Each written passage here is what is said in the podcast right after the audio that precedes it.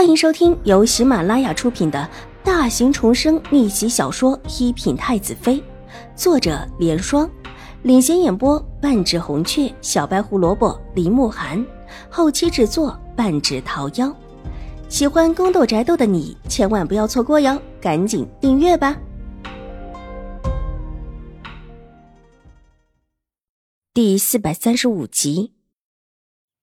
狄氏的玉兰阁里面，两个粗使婆子守在那儿，看到清雪跟着婆子过来，上下打量她几眼，又问了几句普通的话，就挥手让她进去。林路来的婆子没有跟着她一起进去，和门口的婆子笑嘻嘻的说了几句之后，便转身离开。清雪孤零零的进到院子里，看到院子里满目的凋零，靠墙的大树底下积了一层厚重的树叶。一个粗实的小丫鬟有气无力地扫着树叶，可这么一大片的树叶，怎么扫也扫不干净的样子。另有两个暮气沉沉的婆子在清洗着廊下的柱子，用的是热水，腾起的热水把他们的脸揉合在里面，连面目都是糊涂的。这和清雪以往看到的狄氏的住所是完全不同的。整个院子给人一种暮气沉沉，而且没有多少活力的样子。看到院子里有人进来，不管是丫鬟还是粗使婆子，抬了抬眼，木木的看他一眼，然后也没有理会他，继续干自己的活。清雪只能够一个人往里走，待到了廊下，还没进正屋，却见帘子一挑，一张娇俏的小脸露出来，也是一个丫鬟，但清雪不认识。你就是清雪。门口的是黄蕊，上下打量清雪几眼，带着几分傲意的问：“是的，奴婢清雪。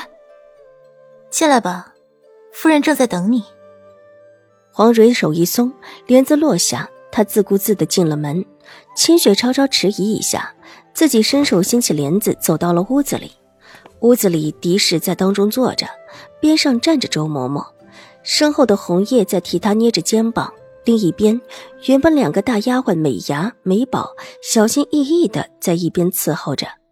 黄蕊上前一步，给狄氏见过礼之后，也站到周嬷嬷身边，不屑的上下打量着清雪。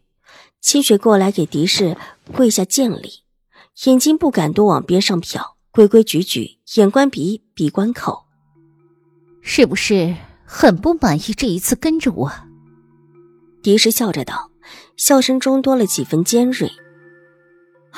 奴婢不敢，奴婢原本就是您的丫鬟。谅你也不敢，原本就是我的丫头，别想跟着秦婉如。狄氏阴沉的冷哼一声，这话说的清雪身子一僵，这话里的威胁意思很明显，让她越发的不敢动弹起身。狄氏低下身子，伸出手抬起了清雪的脸。仔细的查看了清雪的神色，那张带着几分狰狞的脸，让清雪身子不受控制的哆嗦了一下，眼中难掩惊异。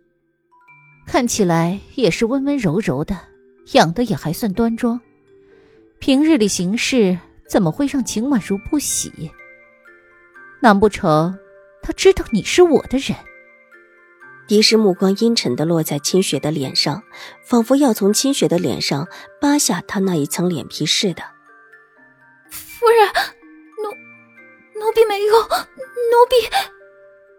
清雪哆嗦成了一团，面容止不住的惊惧，清清楚楚的倒映在狄氏的眼中，这让狄氏看着很满意，怕就好，怕就不敢背叛他，重重的往边上一推。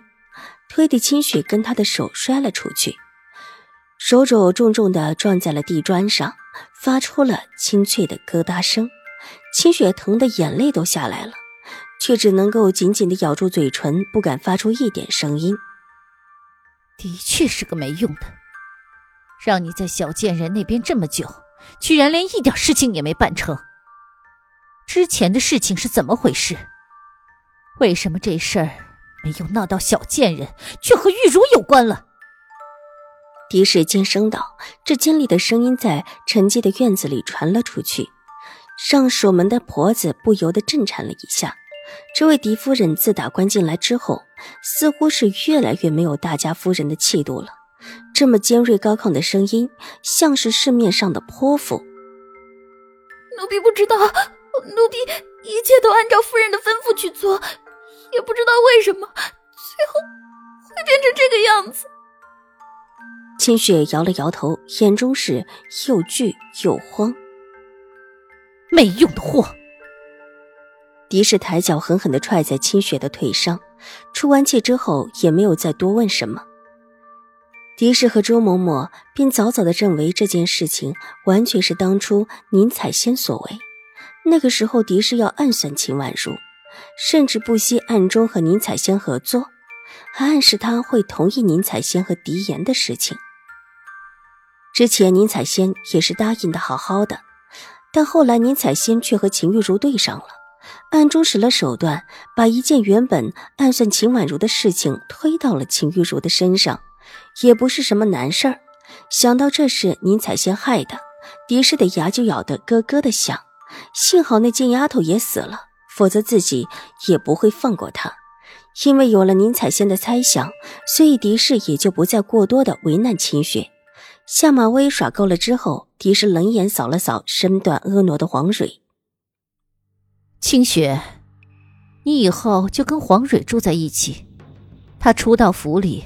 不懂府里的规矩，一应事宜由你多加帮忙。若以后得了好，也一定会让你父母过得更加的好的。多谢夫人。好了，下去吧。是。清雪好容易爬起来，小心翼翼的往后退去，戴德到了门外，才伸手抹了一下额头上冒出来的冷汗。知道自己最重要的一关是过了，心里不由得一阵苦笑。如果不是二小姐教给自己的这几句话，恐怕这个时候也不一定能够过得了门儿。眼前的狄夫人偏执的叫人害怕，早已经不是当初那个端庄得体的将军夫人了。喂，你跟我过来。黄蕊从里面出来，伸手招了招。清雪急忙跟了过去，黄蕊带着她到了左边厢房的第二间，推开虚掩着的门，她首先走了进去，之后便在当中的那张大床之上坐下，上下打量了清雪几眼，抬起头，颇有几分傲意：“你就是清雪，就是那个来服侍我的人。奴婢是来服侍夫人的。”清雪看向屋内的另一张小了许多的床，眸色一幽。本集播讲完毕，下集更精彩，千万不要错过哟。